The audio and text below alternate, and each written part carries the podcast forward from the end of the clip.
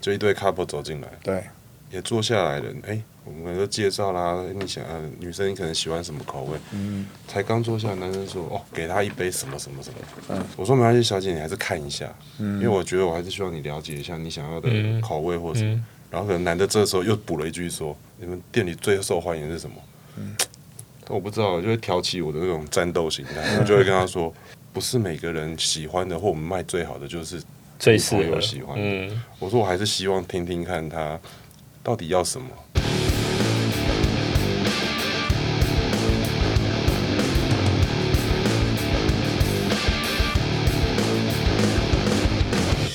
男子汉学院，噗！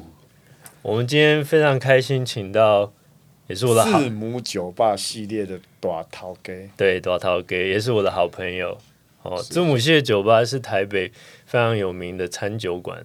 哦，那他也是这个连锁餐酒馆的一个开创的始祖，因为这个事业比较呃有指标性的一个餐厅。然后呃，他也是三个小男生的爸爸，非常顾家的好男人。我们今天非常荣幸请到他，让我们一起来欢迎 Jerry。哎，耶谢谢谢谢谢谢。OK，射箭，男孩射箭。对，那还是 A Train A Train 我去过很多次，哦，真的吗？对。那你怎么没有看到我？我就跟他们去过啊，我自己有去啊。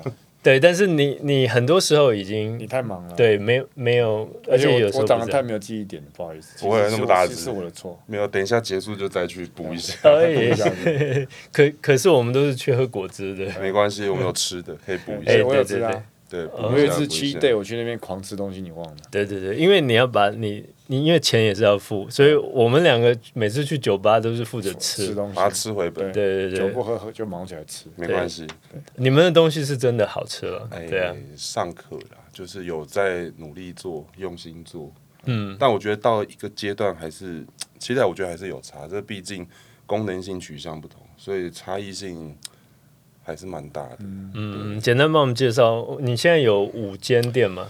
对这应该不能说是我自己啊，就是说我们的创始人开始，我们一共有三个人。嗯那这个过程，我们是在二零一一年前，我们其实就认识了。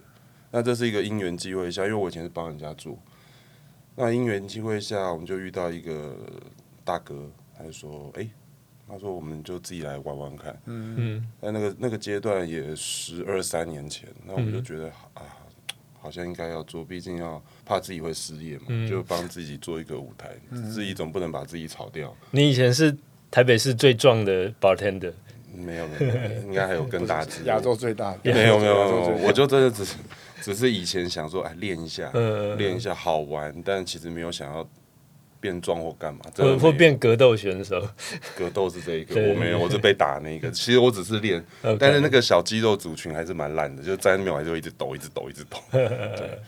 那后来我们因缘机会下就去做了创业这件事。那当初其实也是感谢就 Sale 他的支持嘛，嗯他也是蛮鼓励我走这一块，因为他觉得再这样下去帮人家做也不行，讲难听就没有未来嘛。嗯嗯那人家倒就倒，人家收就收，人家让你干嘛就干嘛。嗯哼，那我承认我自己想法蛮多的，毕竟我就是一个让人家讨厌的水瓶座，然后又是一个让人讨厌的 A B 型，你是一个很有态度的老板，我我我只能这样讲，所以我我有自己的想法。对，所以我跟我这个 partner，我有一个很重要的一个 partner，就是现在我们一起在管理这个字母系列，还有一个叫 Stan。嗯嗯我们那时候就很投缘呐、那我们就说好啊，那我们就一起出来做。嗯所以他算是一个我人生上一个很重要的一个伙伴。嗯，对，那我们人生就是猫起头来就继续做。先先做了 A train，对不对，对我？们就一起去做了 A 券，但其实我们一开始真的就是我很讨厌在新一区那种很商业的地方，嗯，然后我就觉得很密集，嗯很可怕。那我很早期嘛，这个过程从以前新义区前安和路什么的一些过程，这个酒吧的发迹，嗯，大概就这样兴盛衰就是这样。那我觉得我再这样走这条路下去不行了，你最你最早你待过哪一些有名的？好久以前都倒了，也不便多说。但因为那个倒掉的 那些老板人还活着 OK 还 OK，那那没关系，反正就是一些最精华地段的这些酒吧夜店，你都你都待过吗？对以，前有待过一些啦，当然我个人就是我对我们这个业界里面的，就是想要你想要红，想要是我我比较没兴趣，因为我觉得当初做这个行业是我喜欢夜间的生活，嗯。晚上啊，你可能很多思考的方式，嗯。对，那晚上我觉得它就是一个很棒的气氛的一个地的时段。那刚好我的工作就是做酒，所以做这些东西，我觉得对我来讲，它就是一个我喜欢的时间跟一个喜欢的工作，跟人群相处也还 OK，但不是指这种像逛街那种大型的人群啊，干嘛这种那个我真的没办法。嗯嗯那我觉得在这个过程里面，我就好好做这件事。那我也没想要想到说我要去做别的，我就是做我会做的事。所以你们一开始就有设定要把它做成连锁吗？没有没有没有，其实完全没有要做连锁这件事。我们讲的一开始，我们两个，我跟 Stan，嗯我们是因为就是给自己一个舞台，我们想要创业，嗯嗯嗯我们想要去做一些自己的东西。嗯我们是因为这样的一个理念，不是完全不是因为我们要把它做大做大，嗯完全没有这个想法。就等于是先从一个一个一个理想开始，然后对慢慢去扩充、去延伸到现在这样。，对我们那时候早期好像还没有，我记得还没有餐酒馆这个概念啊，台湾啊，台湾还没有。那我们也没有想说它设定就是餐酒馆，那我们只是觉得以前酒吧是卖卤味啊，卖什么啊、东西就觉得它就好吃啊对，它就很东西，就是很简单，就简单就这样。那我们自己是觉得说，那我们反正把我们会做的酒就做好。嗯，那如果我们在吃的部分可以精进一点，那提供一个空间，那甚至大家走进来下班，嗯你一个人走进来，因为来这里突然认识了你，突然认识了你，哎、其实你们变成一个志同道合，你们就可以聊，大概就是这样的概念，就走第一步。嗯可是因为真的，一些一开始创业的时候，我们真的是预算有限，嗯也很紧，也很吃紧，嗯所以我们就找到了一个后来 A 圈第一家店的现在的这个位置。嗯嗯，那也是因缘际会啦，然后找到一个二楼，就想说试试看嘛。嗯那远离东区，远离所有的战区，就做自己想做的事情。所以是因为口碑吗？然后因为真的是在那个年代没有没有人没有看过在那样的地点，对，就是真的是很比较偏，虽然也也是台北精华地段，但是不是人大家认定是很热夜生闹。活的核心对区对对我们那时候就觉得好，如果房屋取得成本可以比较适当的话，那我们就可以把很多东西回馈在消费者身上，嗯哼，就赚取大概合理的利润。嗯哼，毕竟我们要活下去嘛。嗯，所以大概大概这个过程的出发点就这样，所以我们就义无反顾。其实那个时候现在回想还蛮可怕的，因为那个时候旁边都是修车店跟加油站、修车店很可怕就是很混乱的，然后也晚上超安静。对，现在网络时代这个都不是问题了。你地点有时候越奇怪，他们越觉得有趣。，对，然后大家反正对看评论啊会找到，但是在那个年代还大家没有那个习惯，对不对？对，我记得我们那时候两个人最惨的时候，一天晚上营业额六百块，六百块还刷卡、欸，刷卡要扣手续费，还要缴税，我的天哪，没钱！你就一个晚上，我们两个大大眼瞪小，我跟 Stan 我们两个哇，六百块，傻眼，，OK，怎么办？感觉每个人创业，因为我们上一期访问的也是每个人创业时期，好像前期很多人会遇到类似的情况。那是什么什么机缘？就是你们后来成长，然后会想要把它做成一个连锁的。到达呃零到一大概是先前是这样的产生嘛，嗯嗯但是一到二这一件事，其实我们中间隔了蛮久了，隔了两年半到三年，是因为我们后来发现，好像客人越来越多，嗯，诶，好像固定的这个稳定度越来越高。那后来觉得好像可以试试看去做这件事。那当然，我们有在就是前面一年半两年有稍微把投入的钱稍微赚回来。嗯，那之前就是我们有一个客人就说：“哎、你们应该学着把自己赚回来的钱，嗯赚回来的那个部分拿去再运用，而不是放在那边。他说：“就算亏掉了，也只是亏掉你赚回来的钱。”对，然后想想好像有道理，反正就是因为那个时候也还年轻啦，就是那时候才三十出一点，三十左右。嗯。好吧，我们就冲了，就走了，也是蛮感谢 Stan 啊，就是他，我比较保守，我比较防御型啊，他比较敢冲，有时候有 partner 就是有这个好处，互补个性上面，所以你们你们两个在个性上面有点像是这样。但我们后来现在做出来的东西，当然也是两个人的风格会不太一样。嗯，但是我觉得市场上喜欢，主要是没有什么对错，就是他有他很独到的一个行销方式，跟他的一个，我有我自己比较想要玩的方式跟理念。但我觉得我们两个人关系，我觉得非常的微妙，而且在这个疫情的过程里面，其实我们两个人电话打了互通电话，他是关心的。嗯，哎，公司钱够不够？我们大家不要想办法怎么撑。我觉得是跟一般股东有股东的结构来讲不太一样。对，这是一个非常窝心的，所以这是我相互信任的一个 partner。所以这我相信也是我们比较团结的一个发展。嗯，可以走比较长远。对，后来开了 B Line，对，然后 C Park，然后 D Town，D Town，F Gallery，F Gallery。反正一这一边本来一直想要做，但是后来。遇到遇呃，就遇到啊，什么原因对 A B C？为什么是 A Train？我只很好奇，第一家店叫 A Train，Duke 应该是 Duke Ellington 一个爵士。其实这个这个东西就是后来可以好好解解读它一下，因为 A Train 这个东西是一个，就是我们一个音乐音乐人嘛，就是沈博，对，沈宏源沈先生，他前阵子刚离开，刚下车了。那这时候我们是一个很好二十几年的朋友。那他就说：“哎，我们可以这个空间里面可以叫 A 圈，因为是爵士乐 Duke Ellington，嗯，他有一个很经典的一个一个曲子叫 Techly A 圈。OK，那它原因是因为希望借由这个以前这个爵士乐在纽约在这个白人跟黑人之间的交错里面，不要有这么多的纷争嘛。那么 take the A train to Brooklyn，嗯，然后去听爵士音乐。OK，所以。”这个曲子就是爵士乐一个经典之母啊，所以里面可能有上千种、上甚至有上万种的版本，不同的版本。嗯，但其实因为这个点，所以我们就哦，A 圈就这样产生的。我们说好啊，那就是就是那个爵士乐蓝调这些，其实音乐我也喜欢。嗯那我们就觉得那就有别于一般的市场上的音乐，我们就就这样子走。嗯。那后来走 B 站原因是因为第二家店，我们本来本来有在想说哦。还是要跟音乐有点关系。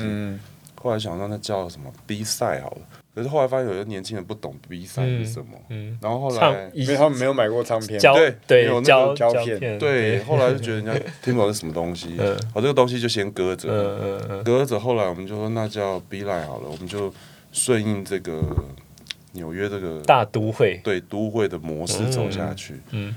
然后后来又产生了一个 C Park，Central Park，对，那 D Town 那边呢，State 那边就是突然很来了一笔，就哎，我们来个 Downtown 好了，嗯，哎好啊，就做啊，那反正因为目的性本来就是在都市里面嘛，嗯嗯，哎，我们就这样发展，嗯，好，那 F 就有一个小插曲啦，就是我们一个一个合作伙伴，他们那个时候其实是因为。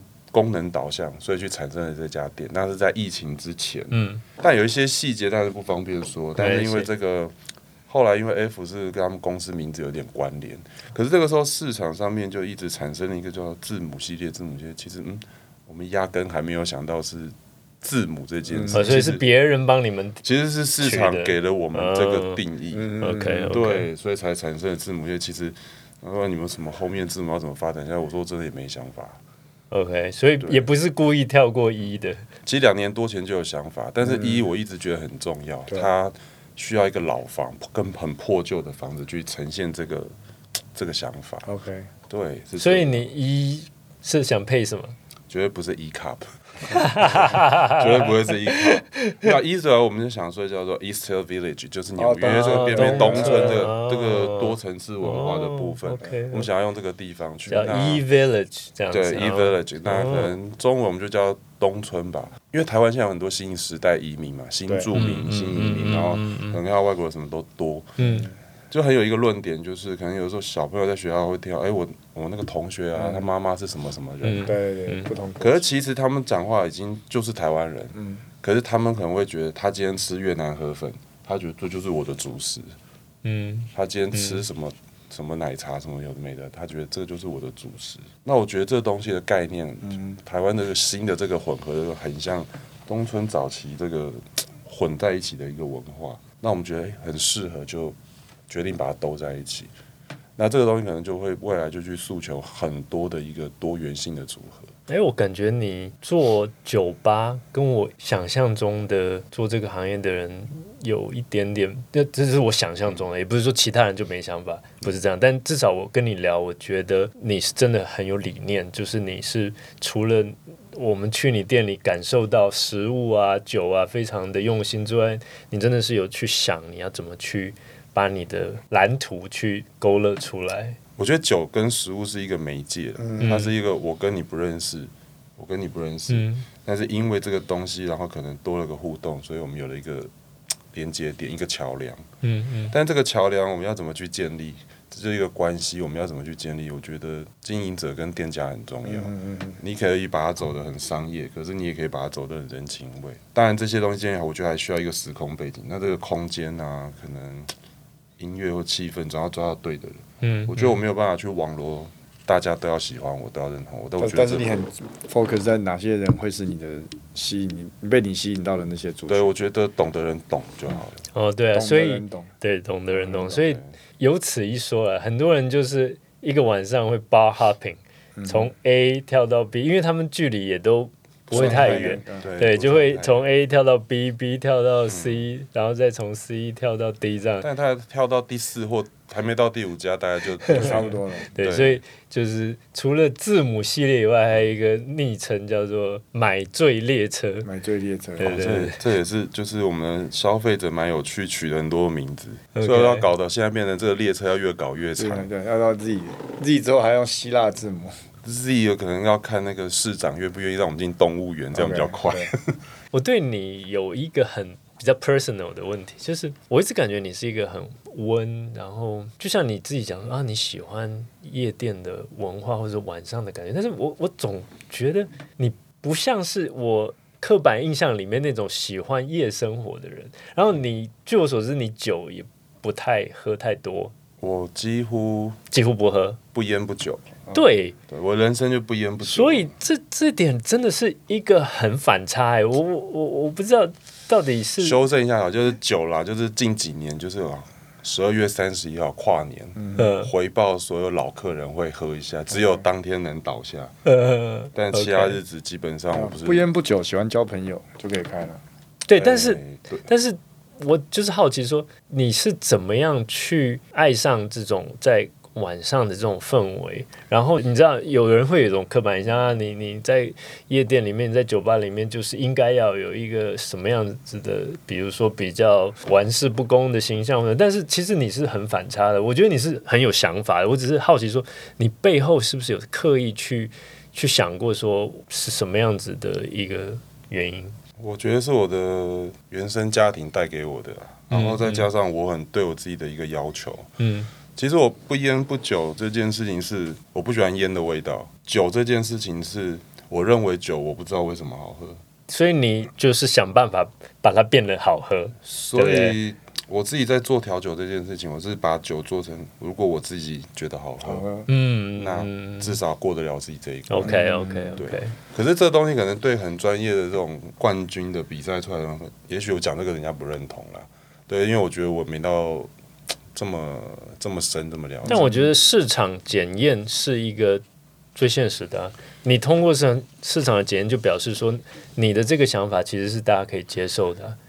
可是我觉得很有趣，就是酒精这件事情，包含咖啡跟酒精这件事情，跟音乐到了夜晚它就变得很漂亮。嗯但放在白天，就是在一个太阳下面一个背景，你会觉得怪怪的。我不知道，我自己的解读就是怪怪，可能咖啡与下午的夕阳是连接的。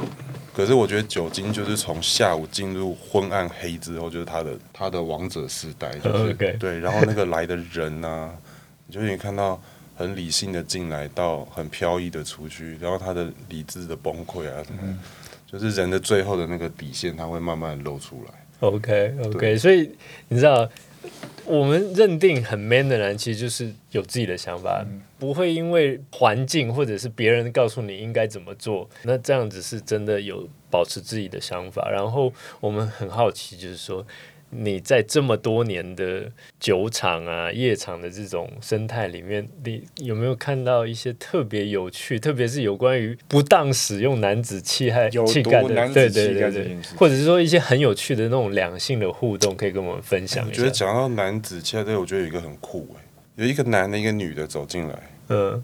女的很漂亮哦，嗯。男生就是高大挺拔。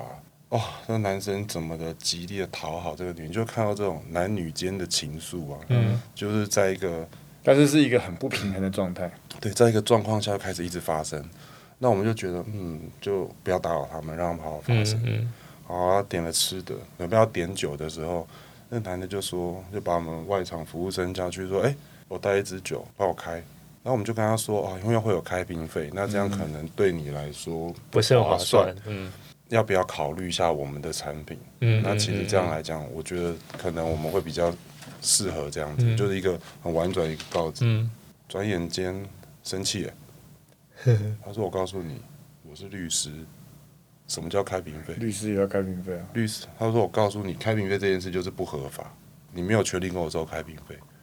可是去酒吧自己带酒，这是一件很奇怪的事、欸。这件事情他就越讲越大声，但是他说他是律师，我也不知道是不是律师，但是他全身行头是蛮有的啦。好啦，我们家的小朋友就吓到了，他说：“哎、他说不行，他说他这样会告我们。”然后这个男生就到了这个吧台前面跟我们在争执：“你敢跟我收开瓶费试试看？嗯，你试试看就好啦，没关系，我告诉你我是律师，你试试看。你现在颠在这，我告到你不能营业。”哇哦，哦，我想说你现在是在这个威胁威胁我还是怎么了吗？我就说，那你有需要那么生气吗？我说就是开瓶费而已。我说你是律师，开瓶费而已，而且开瓶费还没有超过一千块。后来我要说，那不然这样好了，我说我也没办法帮你开瓶。我说干脆一点，我说你现在就走。嗯我说你走，我也不收你钱，就这样，嗯当我请你吃饭，就这样，你走。嗯嗯嗯我把他生气走啦，掉头就走，把那个女的丢在后面。那女的就看，因为有一点争执了嘛，这女的跑过来，你知道女生多 man 吗？她说、哎真的对不起，她说开瓶费我付没关系。她说真的不好意思，让你们营业不下去，就让你们造成现场的混乱。嗯哎、这个烂尾巴是女生在收、哎，那个穿的漂漂亮亮的，然后女生原路从座位最里面跟所有的员工一个一个道歉。跟，周围的客人就听到这件事情，一个个的道歉走，那男的不见了，走了。欸、然后另外还有一个有趣的是，就一对 couple 走进来，对，也坐下来了，哎、我们都介绍啦，你想呃女生你可能喜欢什么口味？嗯，才刚坐下，男生说哦，给他一杯什么什么什么，嗯然后我就觉得你这男的到底在想什么？自以为很懂，对不对？对。然后那女生可能会第一个眼神可能要顾及男生的面子、朋友面子，可能眼神就会看他一下，之后看一下我。我后来我选择做法就是，我说没关系，小姐你还是看一下，因为我觉得我还是希望你了解一下你想要的嗯口味或什么。嗯然后可能男的这时候又补了一句说：“你们店里最受欢迎的是什么？”